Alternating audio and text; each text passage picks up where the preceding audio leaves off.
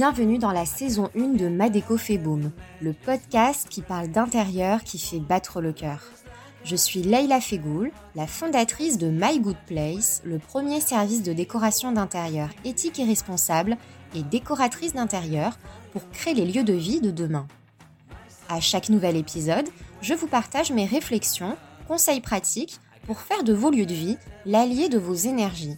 Ou bien, j'invite à mon micro des pros de l'intérieur qui nous aideront à apprivoiser notre habitat.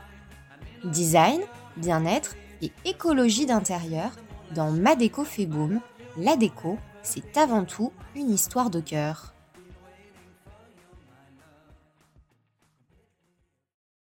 Bonjour à tous et bienvenue dans le podcast de Madeco fait. Comme vous le savez, chaque semaine, je vous propose un épisode autour de l'habitat beau, sain et durable. Et puis cette semaine, je vous avoue que j'ai décidé de créer un épisode un peu particulier qui est un peu différent des, des conseils pratico-pratiques que je peux vous donner en tant que décoratrice d'intérieur euh, parce que euh, je me rends compte que le design d'intérieur, euh, la décoration d'intérieur, tous les aspects techniques me passionnent énormément, mais qu'il y a aussi un autre pan que je trouve passionnant et qui, je pense, peut véritablement être au service de l'humain, c'est la psychologie de l'habitat.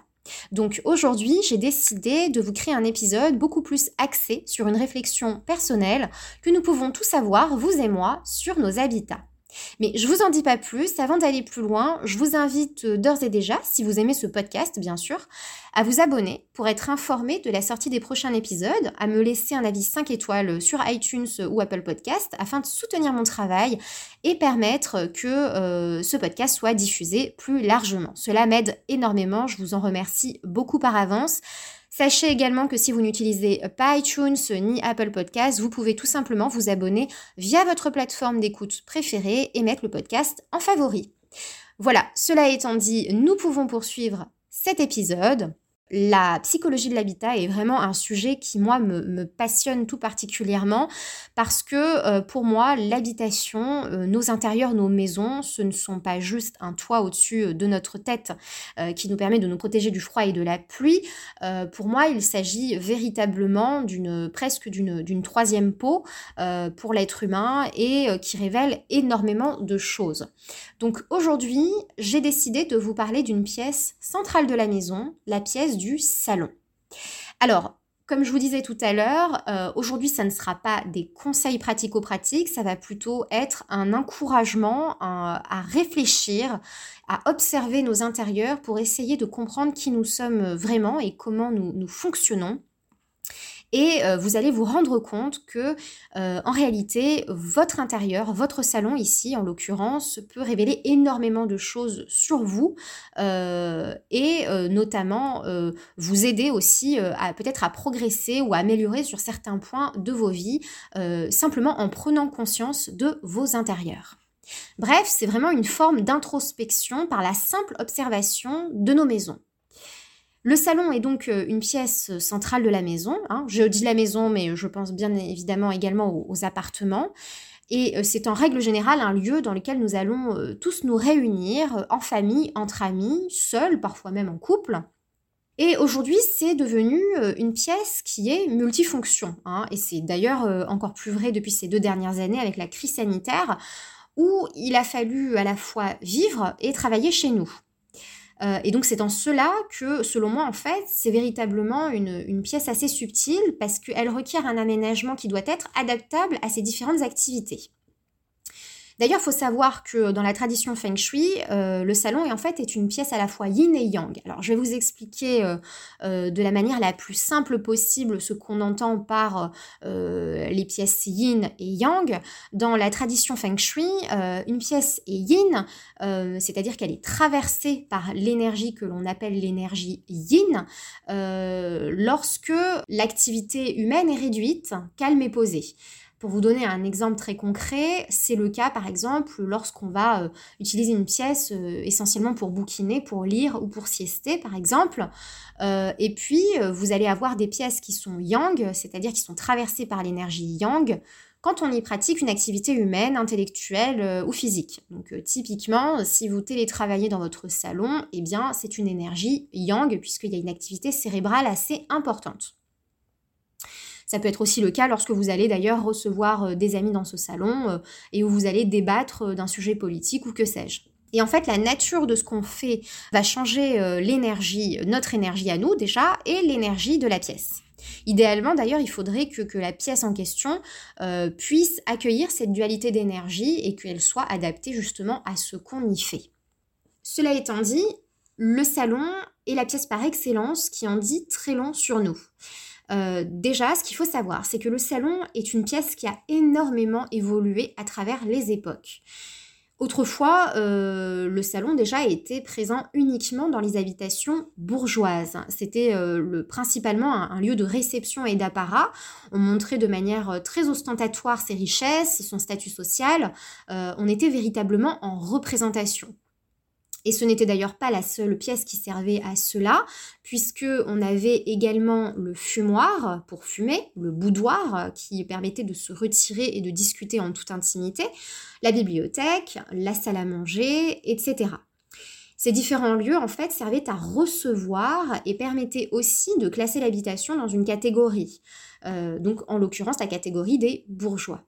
Et ces pièces-là étaient complètement étrangères aux classes euh, populaires, par exemple. Bref, vous l'aurez compris, posséder un salon euh, à l'époque, c'était appartenir tout simplement à la bourgeoisie.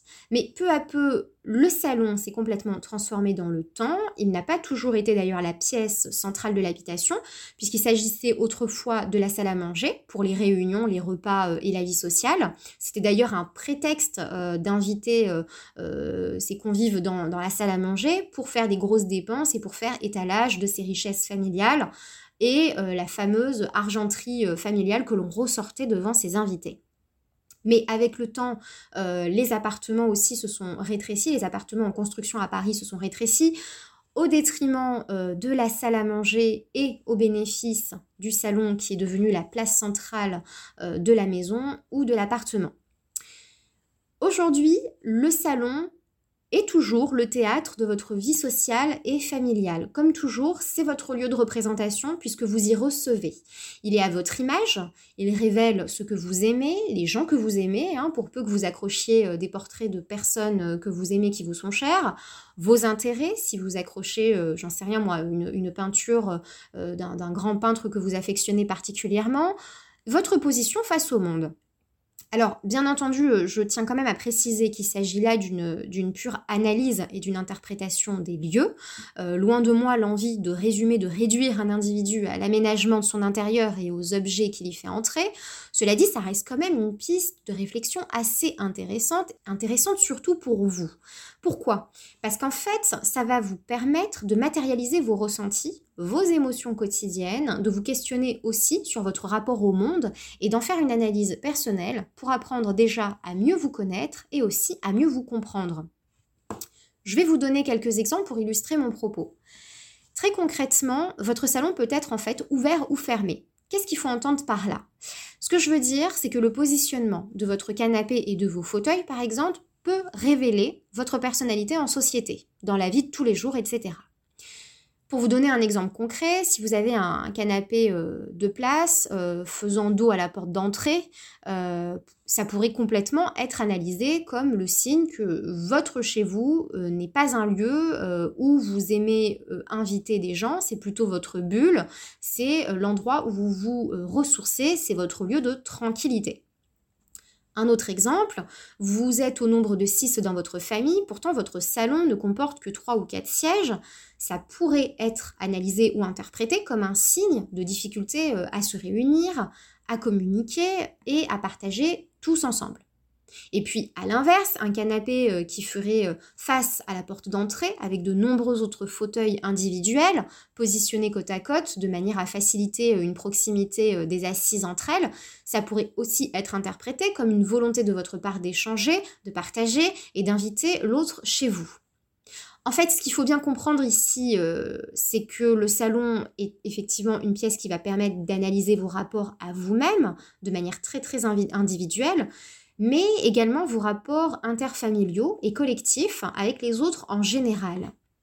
La bonne nouvelle dans tout ça, évidemment, c'est que si votre intérieur peut révéler certaines choses de votre personnalité ou de votre rapport au monde euh, et aux autres, il pourrait également être le support de changement et d'amélioration de votre vie. Donc ça, c'est quand même pas mal. Ça signifie que euh, potentiellement, vous avez aussi une marge de manœuvre pour progresser vous-même, pour vous faire avancer par le biais de votre intérieur.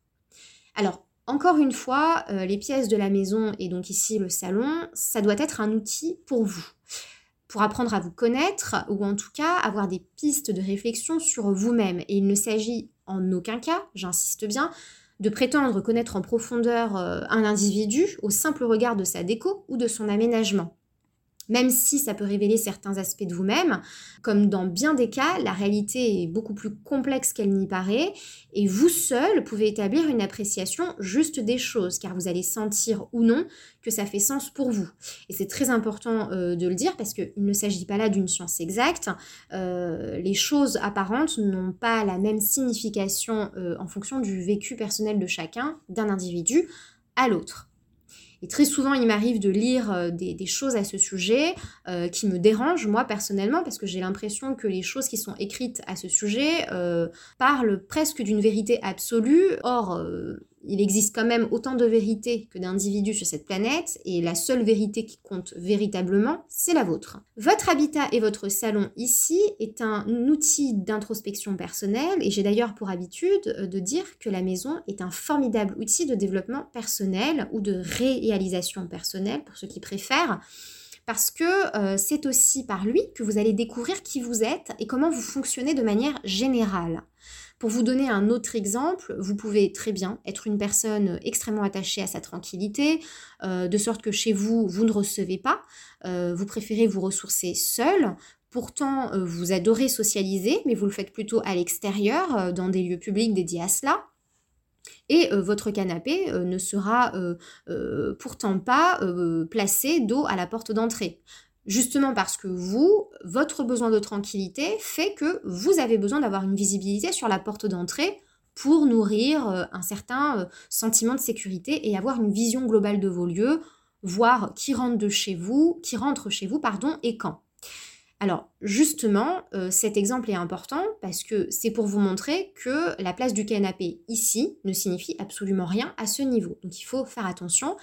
C'est du cas par cas, c'est simplement un outil et des pistes qui pourraient vous permettre d'en apprendre un petit peu plus sur vous et de vous poser des questions.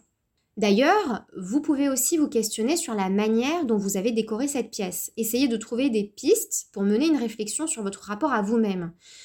Par exemple, euh, certains d'entre nous pourront constater qu'ils n'ont installé qu'un seul canapé euh, ou deux places euh, chez eux avec peu de mobilier dans le salon, il n'y a pas de tapis, ils ont donc volontairement ou involontairement par manque d'idées peut-être dénué cette pièce de tout confort et il y a le strict minimum.